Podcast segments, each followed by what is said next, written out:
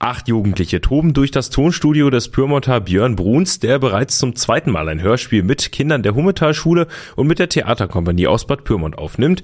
Im Stück geht es passenderweise um eine Schulklasse, wie mir die 13-jährige Romina sagt. Sie spricht eine der acht jugendlichen Rollen.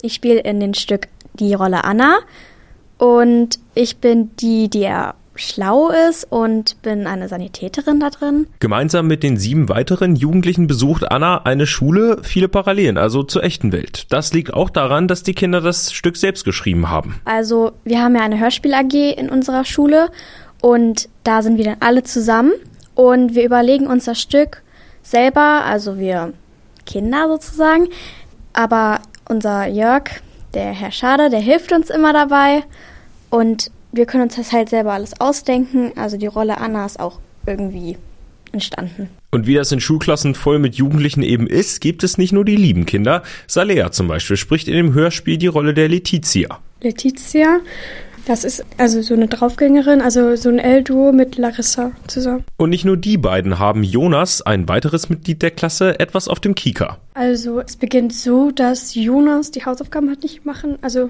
geben wollte und dann in der Pause gab es dann halt Matteo, der halt diese Hot Chip Challenge da machen wollte. Hausaufgaben abschreiben, Hot Chip Challenge, alles, was heutzutage so Thema auf dem Schulhof ist. Begleitet wird das Hörspiel von der Pyrmonter Theaterkompanie und ihrem Leiter Jörg Schade.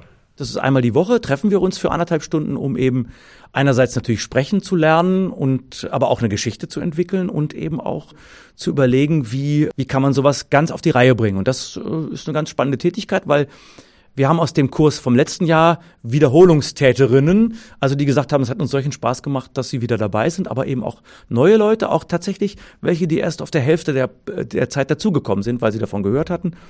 Und jetzt stehen wir hier im Studio und nehmen tatsächlich erstmal den Text auf. Und als wäre das Projekt nicht schon cool genug, verspricht die Geschichte auch noch Spannung. Da haben wir so eine Drogengeschichte uns ausgedacht, die wohl auch teilweise Tatsachen basiert, die mir erzählt wurden. Und ich schreibe dann das Skript immer weiter, entwickle die Figuren weiter. Jetzt geht's dann danach an die Mischung, an die Musikauswahl und so, so dass am Ende vielleicht so ein ungefähr 30, 35-minütiges Kurzhörspiel entsteht. Da geht's um so eine, so eine Droge, die wirklich, ich will nicht zu viel verraten, aber die letzten Endes dazu führt, dass ein Junge im Koma liegt.